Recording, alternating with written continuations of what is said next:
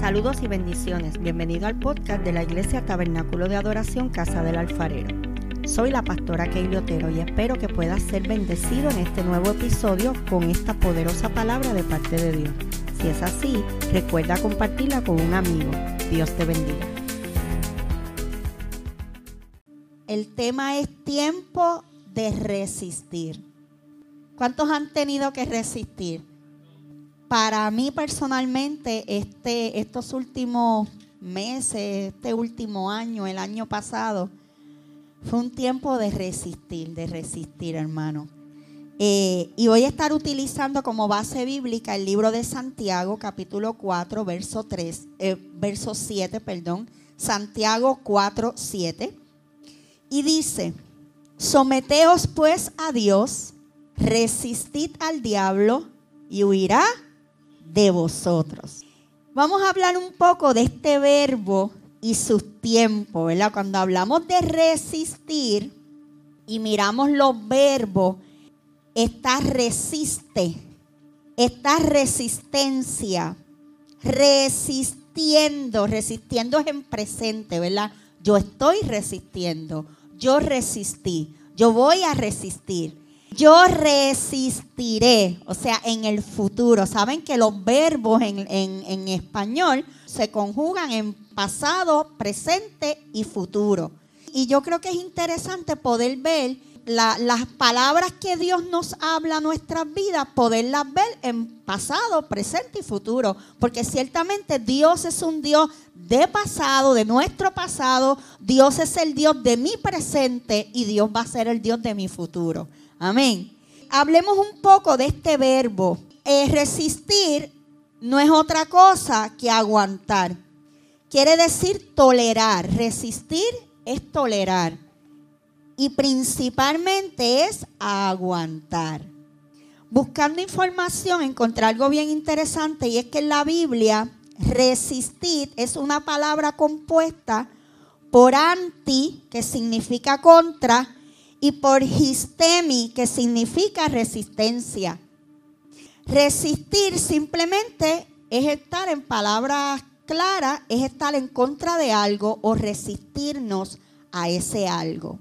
De las palabras que antes te mencioné, anti y histemi, sale la palabra, la palabra griega antistemi, que más allá de ir en contra y de tener resistencia, también significa, mira esto, poner de pie, enfrentarse, oponerse, estar cara a cara.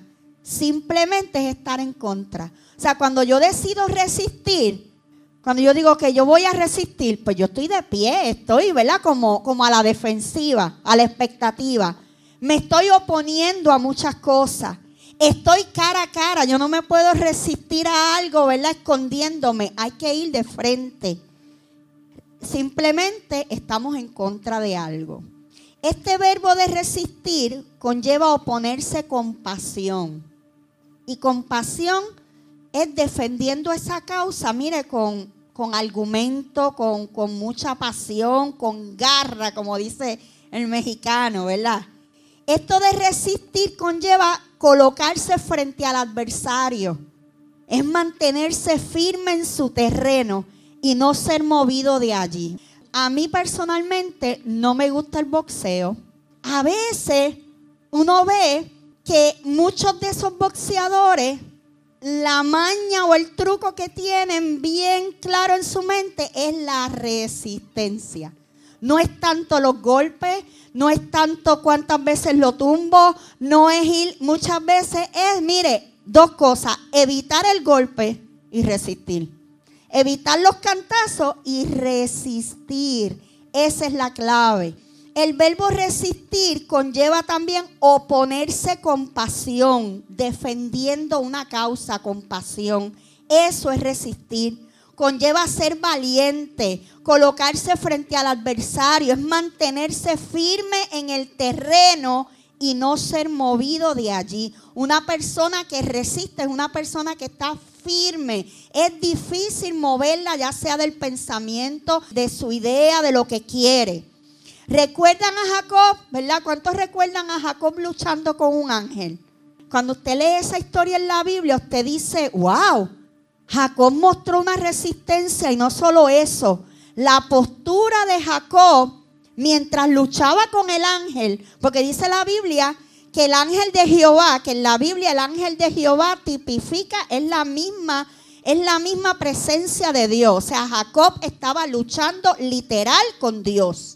Entonces Dios comienza a decirle el ángel de Jehová, le dice, suéltame, suéltame que raya el alba. O sea, ya está amaneciendo. Dicen los estudiosos que llevaban toda la noche peleando. Y el ángel le decía, suéltame que va a amanecer. Pero Jacob estaba ahí, mire, agarrado. Y le decía, no te vas hasta que no me bendiga. Iglesia, eso es resistir. Y yo sé que muchas veces nosotros hemos estado en la posición de Jacob. No luchando de manera literal, porque la lucha de Jacob fue literal. Él luchó cuerpo a cuerpo con el ángel de Jehová. Pero a nivel espiritual, nosotros luchamos con Dios. Señor, no, yo no me voy de aquí hasta que tú no me bendigas. Yo no me voy de aquí hasta que no me des una respuesta. Yo no paro este ayuno hasta que tú no me sanes. Yo no voy a terminar de, de orar esta cadena de oración y de ayuno hasta que tú no me libertes, hasta que no me contestes la petición. ¿Cuántos han estado ahí? Hay algo interesante en la resistencia. Cada vez que nosotros vamos a una lucha y resistimos, la resistencia nos agota. La resistencia nos debilita. Pero luego que pasamos ese proceso nos hacemos más fuertes. Mire qué, qué, interesante. Parece una paradoja, ¿verdad? Pero es así. El resistir trae sus beneficios. Amén. Mire, Jacob nos da una gran enseñanza porque muchas veces nosotros oramos por una petición, por una bendición, por un deseo, queremos recibir una respuesta rápida de Dios. Pero muchas veces se toma su tiempo, muchas veces Dios se toma su tiempo en contestar. Queremos recibir siempre una respuesta rápida de parte de Dios. Pero muchas veces Dios se toma su tiempo en contestar y es ahí donde tenemos que mostrar la fe.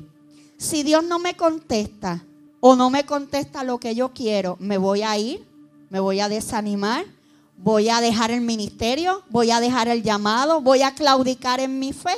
Pues no. Yo sé y he estado en esos escenarios. Por ejemplo, en las pérdidas en mi vida. Uno ora, Señor, yo sé que tú sanas, sánalo. Señor, yo sé que tú sanas, sánala. Señor, tú la puedes levantar del lecho. Señor, tú la puedes. Y uno está ahí, ahí. Pero el Señor decide llevárselo. Y nosotros seguimos ahí tratando de resistir en la oración, resistir en la petición, resistir en eso que estamos esperando de parte de Dios. La resistencia conlleva perseverancia. Hay que ser perseverante. Yo no puedo decir, ah, voy a resistir estar un día. No, hermano, así no funciona. La, usualmente la resistencia conlleva tiempo y tenemos que ser perseverantes. Jacob perseveró y no solo perseveró, él esperó y también luchó con el ángel. Ahora, es importante que la palabra resistir no quiere decir atacar, quiere decir aguantar. Yo voy a resistir hasta que el cielo se abra y me conteste la petición. Hasta que Dios quiera y me conteste la petición. Yo no voy a atacar, yo no voy a pelear, yo voy a resistir hasta que llegue la sanidad, hasta que llegue el milagro, hasta que llegue la salvación a mi familia, hasta que llegue la liberación a mi familia, hasta que llegue el trabajo que estoy pidiendo, los estudios, las puertas que queremos que se abran. Porque el mundo nos va a poner muchos escenarios donde vamos a estar contra la pared nuestra fe, nuestras creencias, lo que Dios nos ha prometido. Usted sabe que es que Dios le prometió algo y venga alguien a decirle, ah, eso no se va a dar. Que tú quieres esa casa, no, eso no te va a dar. Que tú quieres ese, eh, estudiar ahí, no, eso no se va a poder. Resistencia. Amén.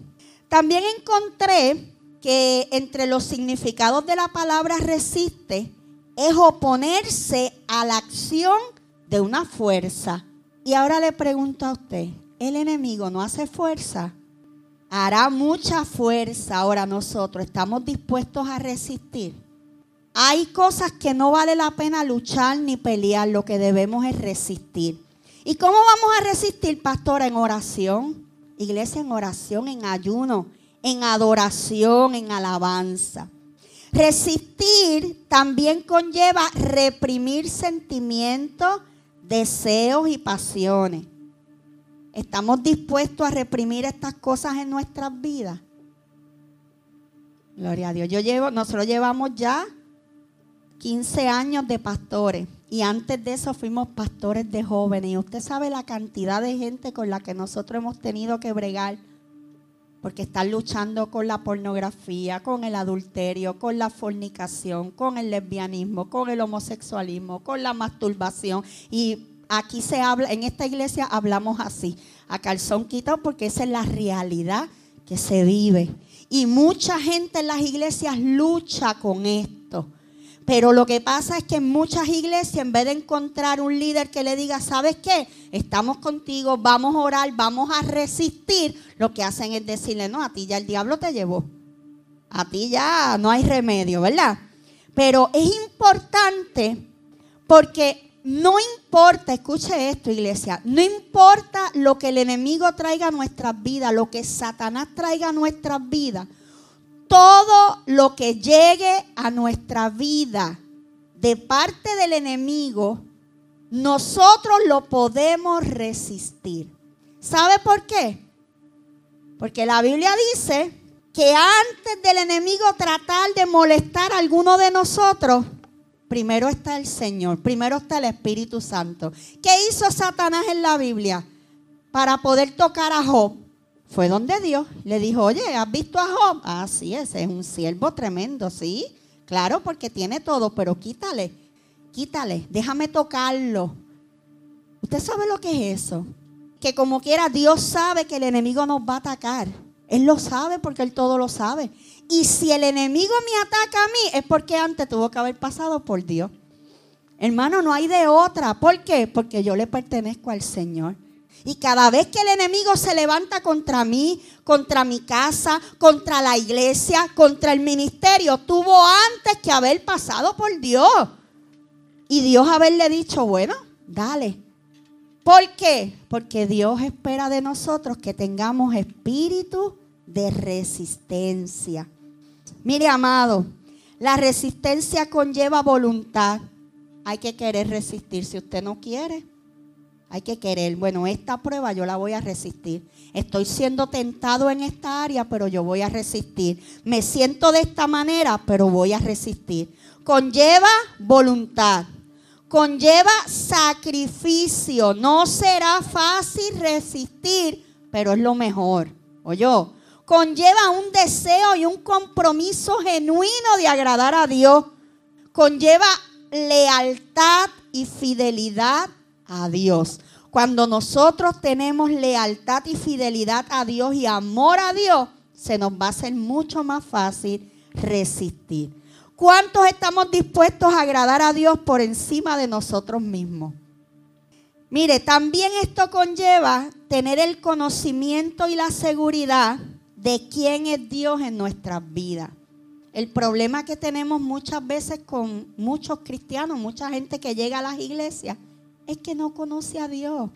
Entonces, si yo no conozco a Dios, si yo no sé lo que Dios es capaz de hacer, si me han predicado a un Dios castigador y no perdonador, si me han predicado a un Dios malo y no un Dios bueno, si me han hablado del infierno, del lago de fuego, de los demonios, de las culebras, de los gusanos que se comen la carne, pero no me han hablado del cielo, de la misericordia, de la bondad, de la gracia, pues entonces no se nos hace difícil ir a buscar a la presencia de Dios esa misericordia, ese amor. Se nos hace difícil. Y entonces muchas veces cedemos ante las presiones y los ataques del enemigo. Todos pecamos, pecamos de acción, pecamos de pensamiento, pecamos en las actitudes, pecamos en el corazón, pecamos en la mente. Todos los días pecamos. Pero qué bueno que en medio de todo eso hay momentos también donde resistimos. Hay momentos donde buscamos el amor, la fidelidad y el perdón de Dios. Amén. Esto también conlleva tener el conocimiento y la seguridad de quién es Dios en nuestras vidas. Si nosotros no tenemos un claro concepto de quién es Dios en mi vida, pues entonces se nos hace difícil ir donde Él a buscar la misericordia. Por eso es importante que conozcamos a Dios. Y usted está en una iglesia, ¿verdad? Sin darnos la patada, como dicen por ahí, pero usted está en una iglesia donde estos pastores que están aquí, estos líderes, le, le, predican a usted un Dios de amor, un Dios de misericordia, un Dios de gracia, un Dios de favor. No le predicamos un Dios castigador. No le predicamos un Dios que está esperando que usted se equivoque para, mandarlo al infierno. No, le predicamos un Dios que lo ama y lo quiere llevar al cielo. Así que cuando usted tiene ese conocimiento y esa seguridad de quién es Dios en tu vida, yo sé quién es Dios en mi vida. Por eso cuando yo me equivoco rápido, sin perder tiempo, voy y le digo, Señor, perdóname, hoy, hoy me mandé. Hoy sí, Señor, que si tú vienes hoy me quedo, pero perdóname, aquí estoy. Límpiame, limpia mi vida. Perdóname por ese pensamiento, perdóname por esa acción, perdóname por ese pecado. Y sabe lo más importante, cuando sabemos cuál es el plan y propósito de Dios en nuestras vidas, se nos hace también mucho más fácil. Eso te va a ayudar. Y es importante, si no lo sabes, pues averígualo. Señor, ¿para qué tú me llamaste? Porque cuando somos llamados y estamos seguros que Dios nos llamó, entendemos, pues si Dios me llamó, es porque, es porque tiene un propósito conmigo, es porque me ama. Amén. Eso nos da también esa seguridad de que ya tenemos un diseño en Él y que Él lo va a cumplir. Mire, hablé de diseño y esto último de nuestro diseño y llamado es sumamente importante porque podemos hacer para Dios muchas cosas buenas. Oiga esto, podemos hacer para Dios muchas cosas buenas con las intenciones correctas. Pero si no estamos haciendo aquello para lo que fuimos diseñados, tenemos que repensar y tomar decisiones. ¿Usted sabe cuánta gente con llamado a pastorado están por ahí predicando en las iglesias? Eso no es pastoral, eso es evangelizar o predicar. ¿Sabe cuánta gente con llamado a las misiones andan por ahí tocando en los altares? No es malo tocar en el altar, no, pero ese no es el llamado. Dios te llamó a las misiones. Es importante saber cuál es tu diseño, cuál es tu llamado para que salgas a hacer lo que Dios te llamó y que todas las decisiones que tomes en tu vida sean en base a ese llamado. Y esto no es fácil, te habla una persona que no, no es fácil.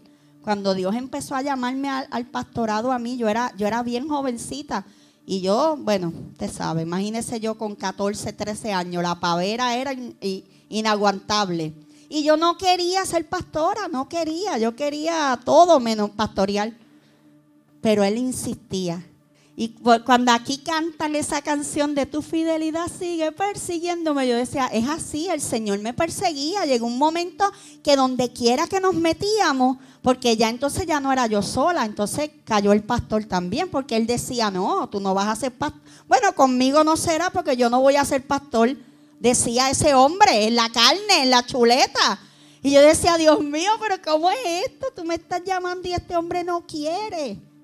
Y Dios cambió, Dios cambió el pensamiento, Dios cambió todas las cosas, porque cuando Él tiene propósitos con nosotros, Él lo hace. Amén. ¿Ha sido fácil? No. Si usted me pregunta, pastor, ¿ha sido fácil? No. ¿Todo me ha salido bien? No. ¿Todo ha sido felicidad? No. Hemos llorado, hemos sufrido, nos hemos caído. Ha sido duro, ha sido difícil. Ha sido cuesta arriba. Sé yo, hemos llorado, hemos perdido, pero si usted me pregunta, pastora, pero ¿ha ganado? Sí. ¿Hay ganancia? Sí, hay ganancia. Y si usted me preguntara ahora mismo, pastora, digo, eso es imposible, pero un suponiendo. Suponiendo que podamos volver a nacer otra vez. Aguanta, que pudiéramos nacer otra vez. Si yo vuelvo a nacer otra vez y vuelvo a estar en el mismo escenario y vuelvo a recibir el mismo llamado, digo que sí. Para cerrar, te quiero recordar algunos personajes bíblicos que resistieron por un llamado, un sueño, una misión. Y al final las ganancias fueron gloriosas y eternas. El primero a mí me encanta, José el soñador. Todos conocen a José, ¿verdad? José resistió la envidia, el odio, la falsedad de sus hermanos y sobre todo, porque eso era lo que venían de los hermanos hacia él. ¿Verdad? Los hermanos lo odiaban, lo envidiaban, eran falsos, eran malos. Pero José tuvo que resistir cosas que habían dentro de él. Él resistió los pensamientos de odio, hermano. Nunca se habla de eso. Siempre se habla de los hermanos de José. Pero ¿y la posición de José? Mira, hermano, José no era un santo. José no andaba con alitas, no. José le tuvo que haber dado coraje con sus hermanos. José tuvo que en algún momento el pensamiento decir, pero estos, estos hermanos míos me dan ganas de... sí, hermano. Tuvo que resistir los pensamientos que venían de odio, de furia, de venganza. Claro, cuando resistimos esas cosas, pues no pueden operar en nosotros. Por eso es que José nunca le hizo daño a sus hermanos. Pero no podemos descartar que los pensamientos no llegaron, fue que él no le dio cabida, lo resistió. Todo lo que nosotros resistimos es inoperante en nosotros. Todo lo que yo resisto, ya el enemigo tiene que buscar otra estrategia. Así que iglesia, hay que tener los ojos bien abiertos y mantener esa comunión con el Espíritu Santo de Dios, que es también el que nos dice, cuidado, hay una estrategia de Satanás por ahí rondándote. Mire, José resistió los pensamientos de odio, de furia, de venganza en contra de sus hermanos. Esa resistencia hizo que su corazón no se dañara y al final pudo bendecir a los que lo maldijeron amó, perdonó y sirvió a los que lo traicionaron, lo negaron y lo vendieron. Otro ejemplo, David. ¿Qué resistió David? David resistió el miedo de enfrentar a aquel enemigo. Mira, hermano, sí, David dice, ah, si yo peleo con oso, yo peleo con lobo, sí, hermano, oso, lobo, pero un gigante no. Nunca había tenido un gigante de frente. Sin embargo, David lo enfrentó. Esa resistencia hizo que David depositara toda su confianza en Dios. Eso es importante cuando decidimos resistir en medio de la prueba, de, la situación que estemos pasando. Decimos, Señor, esto yo lo, yo lo tengo que resistir, pero solo no puedo. ¿Cuántos han estado ahí? ¿Verdad? Decimos, Señor, sola no puedo resistir esto. Necesito que tú estés a mi lado. Cuando decimos eso, estamos depositando toda nuestra confianza en Dios. David depositó su confianza en Dios porque David conocía las armas de Goliat. Él conocía las armas con las que Goliat venía. Goliat venía con espada, lanza y jabalina. Además, David vio el tamaño del tipo. Mira, hermano, era grande. Pero David hizo una declaración poderosa. Y es que David vio a su enemigo, lo vio y dijo, mm, tiene una espada, tiene una jabalina, tiene, viene con todas esas armas. Y cuando se le paró de frente, le dijo, tú vienes con a mí, tú vienes contra mí con espada y jabalina. ¿Qué hizo David? Identificó las armas que traía Goliat. Tú vienes contra mí con espada y jabalina, pero yo vengo contra ti en el nombre del Señor. Y a veces hay que pararse de frente al enemigo y decirle, ajá, tú vienes contra mí con ataduras sexuales, pero yo vengo contra ti en el nombre del Señor. Sí, tú vienes contra mí con enojos y odio hacia mi familia, pero yo vengo contra ti en el nombre del Señor. Tú vienes contra mí con mentira, pero yo vengo contra ti en el nombre del Señor. Iglesia, resistid al diablo y de vosotros huirá. Iglesia, pararse de frente al enemigo y decirle, ¿sabes qué? Yo conozco tu estrategia. Yo sé con lo que tú vienes. Y entonces eso, una vez desenmascaramos el plan del enemigo, ya no, hermano, ya no tiene nada que hacer porque ya sabemos cuál es, ya sabemos con lo que él viene, ¿verdad que sí? Pues ya, no tiene nada que hacer. Amén. Es poderoso, porque David le menciona todas esas cosas y le dice, pero ¿sabes qué? Tú vienes conmigo con todo eso, pero yo vengo contra ti en el nombre de Jehová. La última, el último ejemplo, la samaritana del pozo. ¿Y por qué yo añadí a esta mujer aquí? Porque esta mujer resistió el hecho de que Jesús le señalara sus pecados. Pero esta mujer decidió resistir los prejuicios en contra de ella. Pero mira qué interesante que después de la confrontación y ella resistir eso, hermano, porque hello, vamos, vamos a ponernos en el lugar de esa mujer. Tú dices, pero, ok, ¿y quién es este? ¿Quién es este que me conoce? ¿quién es este que, me está diciendo lo que yo estoy haciendo? Porque ella sabía que eso estaba mal hecho. Sin embargo, ella se quedó allí, resistió y se convirtió en una evangelista en aquel lugar. Comenzó a ganar almas para Cristo, rescatando vidas para el Señor. Así que en esta noche, yo no sé, ¿Cuántos de ustedes están resistiendo algo? Resistiendo los pensamientos, resistiendo los miedos, resistiendo la incertidumbre. Estamos resistiendo en oración, estamos resistiendo pues en hacer lo que tenemos que hacer. Estamos resistiendo en alabanza, en adoración, porque el diablo va a tener que huir. Amén. Así que póngase de pie en esta noche. Bendiciones. Si este episodio ha sido de bendición para ti, compártelo para que otros puedan ser edificados. Te invito a que nos busquen en Facebook como Tabernáculo de Adoración Casa del Alfarero y te suscribas a nuestros podcasts en las diferentes plataformas. Y así no te perderás ninguno de nuestros episodios. Dios te bendiga.